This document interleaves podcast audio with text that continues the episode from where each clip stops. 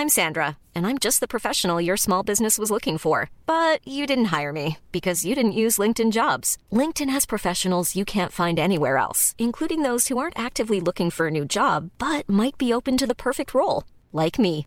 In a given month, over 70% of LinkedIn users don't visit other leading job sites. So if you're not looking on LinkedIn, you'll miss out on great candidates like Sandra. Start hiring professionals like a professional. Post your free job on linkedin.com/people today. Millions of people have lost weight with personalized plans from Noom, like Evan, who can't stand salads and still lost 50 pounds. Salads generally for most people are the easy button, right? For me, that wasn't an option. I never really was a salad guy. That's just not who I am. But Noom worked for me. Get your personalized plan today at Noom.com. Real Noom user compensated to provide their story. In four weeks, the typical Noom user can expect to lose one to two pounds per week. Individual results may vary. Code Source fait une petite pause, mais pour rester avec vous pendant les fêtes, on vous propose d'écouter ou de réécouter cinq épisodes choisis par l'équipe. Aujourd'hui, Uderzo et Astérix, la saga d'un irréductible mythe français. Première publication le 21 mai 2021. Bonjour, c'est Jules Lavie pour Code Source, le podcast d'actualité du Parisien. Le dessinateur d'Astérix, Uderzo, est dans l'actualité culturelle de ce printemps déconfiné. Un peu plus d'un an après sa mort, à l'âge de 92 ans, il fait l'objet d'une grande exposition à Paris, au musée Mayol, et à cette occasion, le Parisien lui consacre un magazine hors série en vente chez tous les marchands de journaux. Aujourd'hui dans Code Source, l'histoire d'Uderzo et du Gaulois préféré des Français, avec Christophe Levent du service culture du Parisien, spécialiste bande dessinée.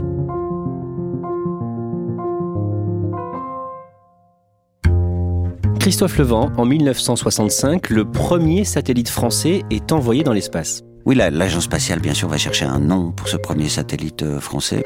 Donc, ils vont cogiter et très vite, ils vont tomber sur un nom et ce sera Astérix. Parce qu'à ce moment-là, Astérix est déjà un phénomène. Le prototype du satellite scientifique français FR1 est parti ce matin d'Orly à destination des États-Unis. Le satellite doit en effet être lancé par une fusée Scout. Pour la petite histoire, en 1979, le premier satellite lancé par la fusée Ariane, ils l'appelleront Obélix. On peut dire maintenant que le duo est reconstitué dans les étoiles.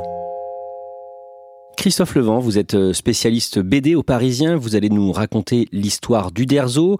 Albert Uderzo, né à Fismes, dans la Marne, en 1927. Dans quel milieu est-ce qu'il grandit? Alors ses parents sont des, des immigrés euh, italiens qui arrivent en France en 1922 dans une grande vague d'immigration euh, italienne. Donc c'est un milieu euh, très modeste. euh, le père est, est charpentier, ébéniste, la mère fait des ménages.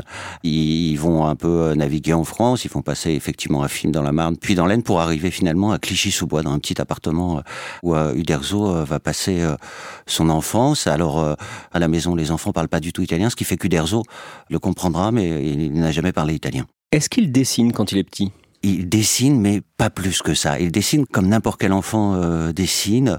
Il a le souvenir d'avoir reçu une fois une boîte de crayons de couleur que lui avait donné son directeur pour un dessin.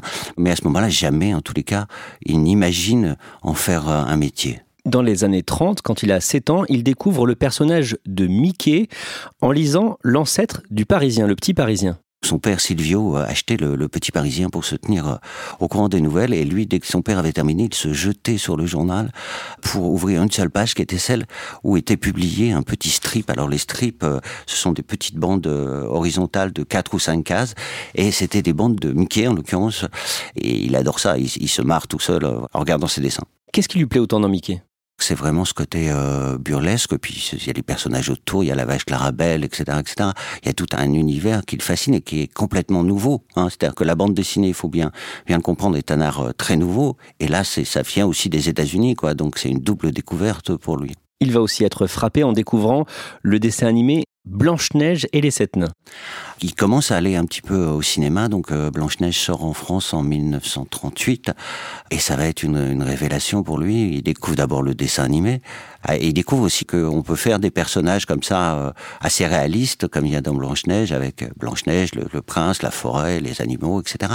Et des personnages un peu très burlesques, que sont les, sept nains, avec leur gros nez, très très typés, avec leur caractère spécifique, ils vivent comme ça, reclus au milieu de la forêt.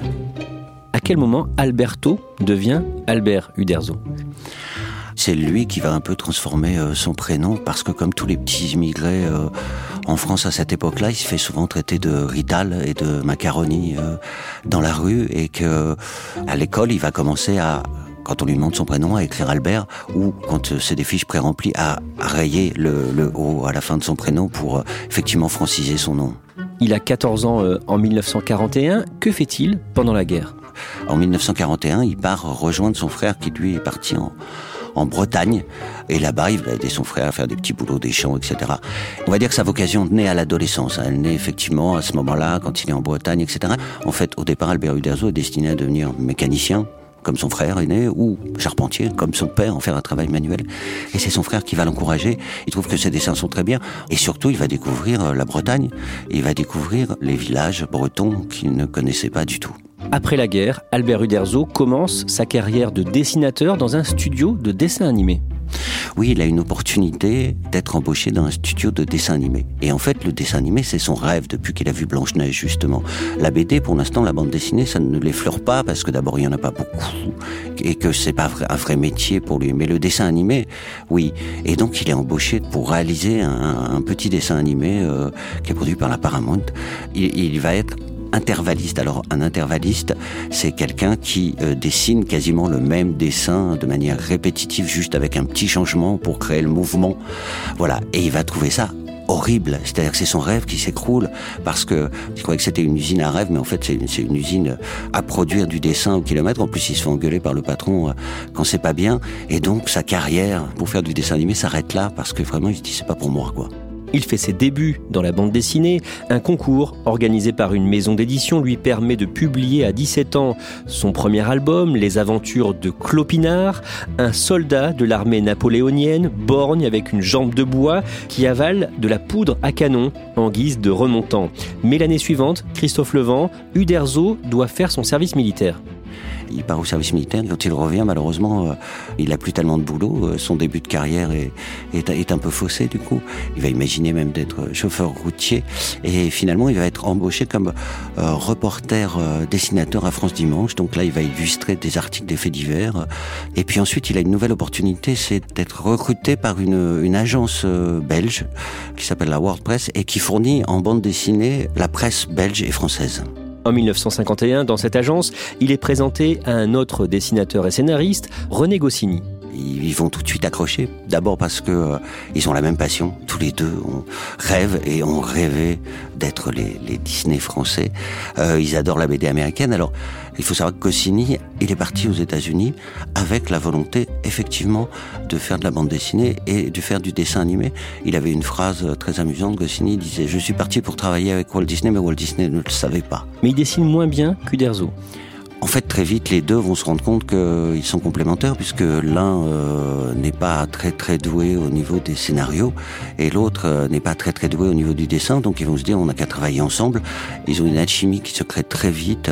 Ils passent du temps ensemble, ils partagent les galères, parce qu'à cette époque-là, ils sont quand même très très mal payés. Ils travaillent à la commande, hein. ils sont dans une agence, c'est-à-dire on leur dit, il faudrait faire ceci, il faudrait faire cela. Ils font de la pub, euh, ils font tout ce qu'ils peuvent pour gagner leur vie. Ils sont débutants. Ensemble, Uderzo et Goscinny vont créer plusieurs personnages. Le premier, c'est Umpapa, un guerrier euh, indien. Ils vont créer ce personnage, ils vont faire euh, euh, beaucoup, beaucoup de planches. Et puis, en fait, personne ne veut de ce personnage. Il, ne sera publié que, sept ans plus tard. Et puis, et puis, il crée Luc Junior. Et Luc Junior, c'est une commande, en fait, parce qu'à l'époque, la star de la bande dessinée, c'est Tintin. Et donc on leur demande de créer un, petit reporter comme ça, qui est accompagné d'un chien, bien sûr, hein, qui est un peu plus gros que Milou. D'ailleurs, Uderzo le qualifiera lui-même de sous-Tintin. En 1959, une nouvelle revue va bientôt être lancée, la revue Pilote. Uderzo et Goscinny travaillent sur un projet pour en faire partie. Leur première idée, c'est d'adapter le roman de Renard, qui sont des fables médiévales animalières. Ils font plusieurs planches, hein. et euh, malheureusement, on, leur dit qu'un autre dessinateur est en train de travailler exactement sur le même projet, et donc ils sont obligés d'abandonner ce projet.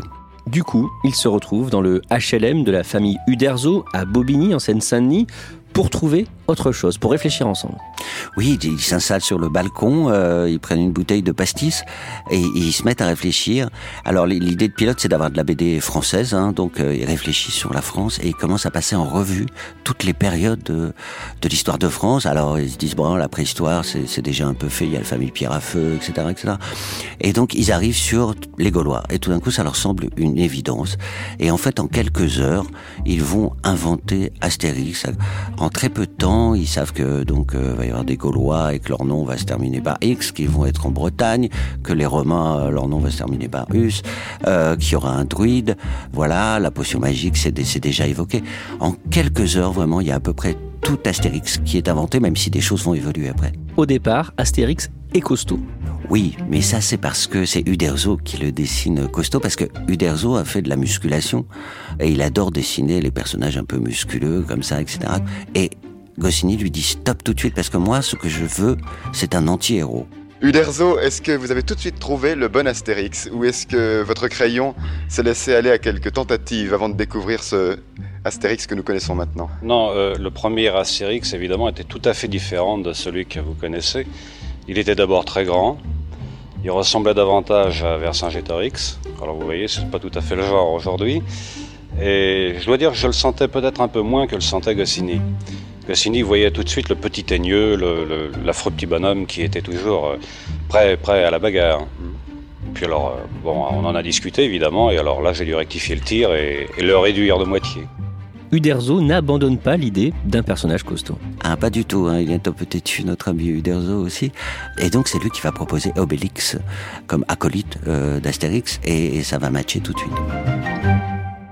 Dans Pilote, Astérix cartonne, du coup le personnage va sortir de la revue pour devenir une BD à part entière, Astérix le Gaulois. Nous sommes en 1961. Comment Astérix évolue dans les albums suivants?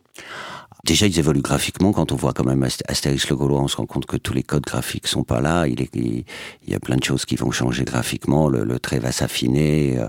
Puis il y a des nouveaux personnages qui vont arriver au fur et à mesure, notamment un personnage très célèbre qui n'existe pas au début, qui est Idéfix, le chien, qui arrive en 1963 dans le Tour de Gaulle. Et là, c'est aussi une invention du Derzo, parce que Goscinny avait simplement mentionné un petit chien devant une boucherie à un moment, et c'est Uderzo qui va avoir envie de, le faire euh, se promener dans tout l'album.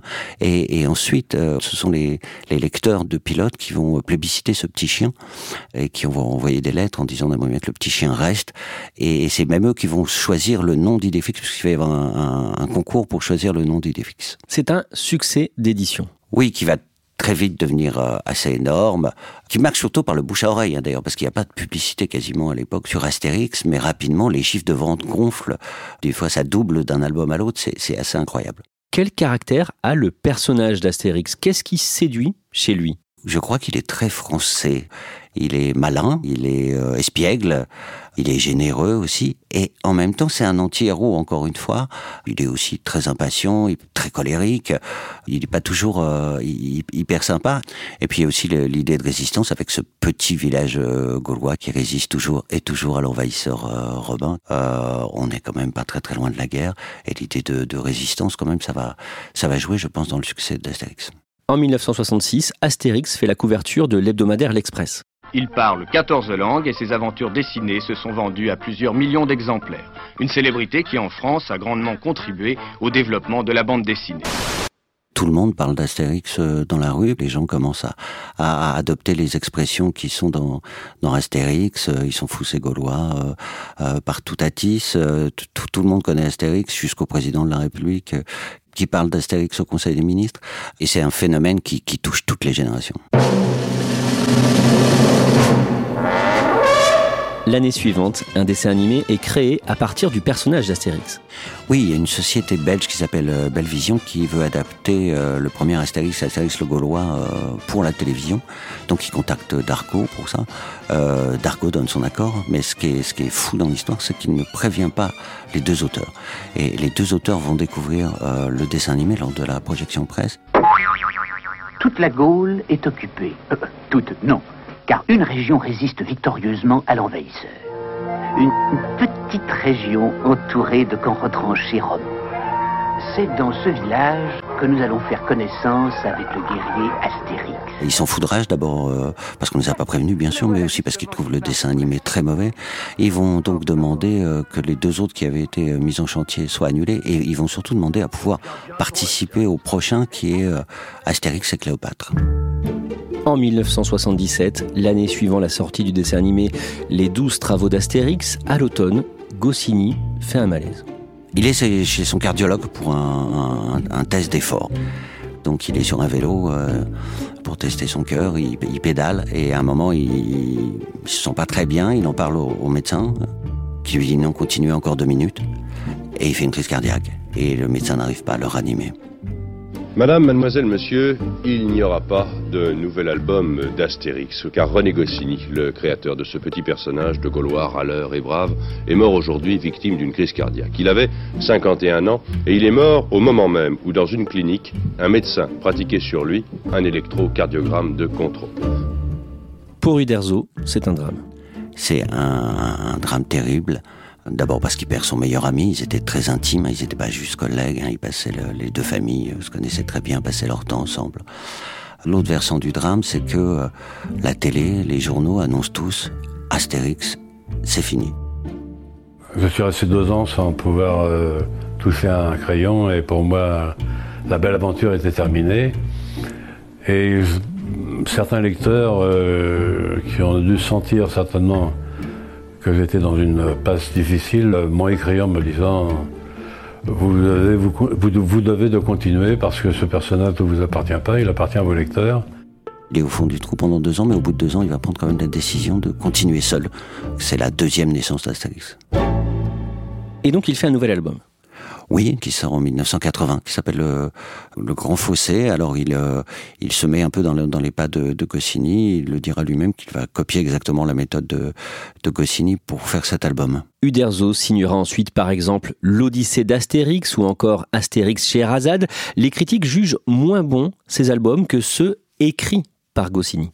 Les critiques sont assez, assez sévères. Euh, c'est un, vrai drame pour Uderzo qui vit ça de manière euh, assez terrible. Ces albums ne sont pas des, mauvais albums.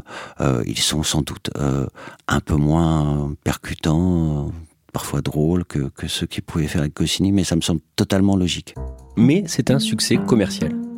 Les albums du Derzo se vendent très bien. On arrive rapidement à 1,7 million d'exemplaires, puis 2 millions d'exemplaires. C'est plus, en fait, que quand il y avait encore Goscinny. Oui, le phénomène euh, Astérix ne, s'arrête pas du tout après la mort de Goscinny, parce que tout le monde connaît Astérix maintenant et que l'Europe entière, d'ailleurs, euh, achète Astérix. En 1989, un parc d'animation est créé à Plailly, dans l'Oise, le parc Astérix. Oui, et c'est vraiment une, volonté d'Albert Uderzo. En 1980, il est parti en fait faire une sorte de voyage d'études aux États-Unis. Il est allé dans les parcs Disney et il revient avec euh, avec cette idée de faire la même chose. Et c'est lui qui va lancer le projet, qui va veiller à son à son financement, qui sera tout le temps présent pour lancer ce parc, qui sera effectivement inauguré euh, en 1989. Il aura fallu 5 ans, bon an mal an, pour que soit conçu, peaufiné et finalement réalisé le parc Astérix sur une surface de 155 hectares, dont 18 hectares essentiellement attractifs. Alors, à défaut de vous engager dans la Légion romaine, on vous invite à suivre Astérix et Obélix et tous les petits personnages qui gravitent autour de la bande dessinée dans le parc Astérix qui va ouvrir ses portes dès le 30 avril. Christophe Levent, à cette période, Uderzo a de plus en plus de mal à dessiner. Oui, depuis les années 70, euh, euh, sa main le, fait souffrir et ça va en, empirant. Il s'est sans doute usé la main, effectivement. Il n'y a pas de diagnostic qui est posé. Il a vu plein de spécialistes, mais en tous les cas, il souffre terriblement de, de cette main. En 2005, il sort Le ciel lui tombe sur la tête et les critiques ne sont pas bonnes. Elles sont même euh, très très mauvaises. Hein. Tout le monde dit qu'il a un peu dénaturé euh, Astérix, notamment parce qu'il a introduit euh, des extraterrestres. Certains critiques disent que le, ciel est effectivement tombé sur la tête du Derzo. En 2011, à l'âge de 85 ans, il annonce qu'il arrête Astérix parce qu'il ne peut plus, il ne peut plus dessiner. Il avait toujours dit qu'il souhaitait, comme Hergé l'a fait, que euh, son personnage s'arrête en fait après que ses créateurs ne puissent plus le, le dessiner. Deux ans plus tard, Uderzo, finalement, passe le relais à un nouveau duo. Oui, parce que euh, pareil, c'est proche, les lecteurs, tout ça, lui disent euh, ça peut pas s'arrêter. Et aussi Anne Goscinny, qui est la fille de René Goscinny, qui est l'autre ayant droit, euh, en discute aussi avec lui et lui dit moi je préférerais que, que ça continue. Donc ils vont se mettre à la recherche d'un dessinateur et d'un scénariste pour trouver les, repreneurs. Ils lancent un concours de scénarios. Il y a, des scénarios qui arrivent d'un peu partout en France avec plein de scénaristes assez connus qui vont candidater. Ce sera finalement Jean-Yves Ferry qui sera retenu au grand désespoir de certains scénaristes euh, français. Et pour le dessin, ça sera euh, Didier Conrad. À cette période, pendant des années, Albert Uderzo et sa fille, Sylvie, se déchirent autour de la fortune générée par le héros gaulois. Oui, Sylvie Uderzo travaille avec son père depuis un moment dans les éditions Albert René et elle va être euh, licenciée en fait en 2007 sur fond effectivement de vente des droits d'Astérix à Hachette. Ils vont se déchirer comme ça pendant sept ans devant les tribunaux, euh, chacun portant plainte contre l'autre. Tout ça va se, va se finalement se régler par une réconciliation euh, en 2014, puisque euh, chacun a le sentiment que cette histoire déchire la famille et en vieillissant, Albert Uderzo aussi avait envie de se réconcilier avec sa fille. Malgré cette bataille juridique, des dessins animés et des films Astérix sont encore produits pendant cette décennie, pendant les années 2010. On sait combien de longs métrages ça représente au total depuis le début? Oui, il y en a, il y en a 15 une partie en dessin animé d'animation pure, puis euh, en 3D, les, les, les, derniers là qui sont sortis par euh, Clichy et Astier, euh, comme le domaine des dieux. Et, et, au cinéma, il y en a quatre et un, un, cinquième en préparation, réalisé par Guillaume Canet, qui devrait sortir normalement en 2022, qui s'appellera Astérix et l'Empire du Milieu. Les albums d'Astérix se vendent toujours autant? Oui, oui, c'est assez incroyable. On arrive à, pour chaque nouvel album qui sort à à, des chiffres de vente de 2,5 millions d'exemplaires. C'est la BD la plus vendue au monde. Devant Tintin, c'est traduit en, en 116 langues ou, dialectes. Euh, voilà, c'est un phénomène incroyable. Albert Uderzo meurt en 2020 à 92 ans dans la nuit du 23 au 24 mars, juste après le début du premier confinement, ce qui a donné euh, assez peu d'ampleur à l'information. Christophe Levent, Astérix, lui survivra longtemps comme euh, Mickey a survécu à Walt Disney? Oui, oui, moi j'en suis, j'en suis intimement persuadé parce que déjà c'est un, c'est un genre qui plaît. C'est Chaplin, c'est Laurel et Hardy, c'est dans cette lignée-là. Et puis ensuite, regardez un enfant aujourd'hui qui lit un album d'Astérix. Il se marre autant que celui qui lisait euh, un album Astérix euh, dans les années 60. Je crois que c'est ça qui va faire que Astérix restera et sera toujours euh, indémodable.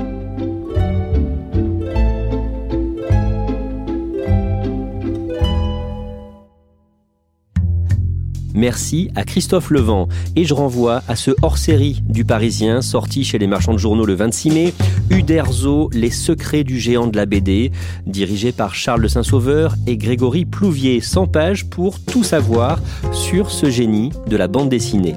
Cet épisode de Code Source a été produit par Thibault Lambert, Ambre Rosala et Salomé Robles. Réalisation Julien Moncouquiole. N'hésitez pas à nous écrire pour vos retours code source at leparisien.fr.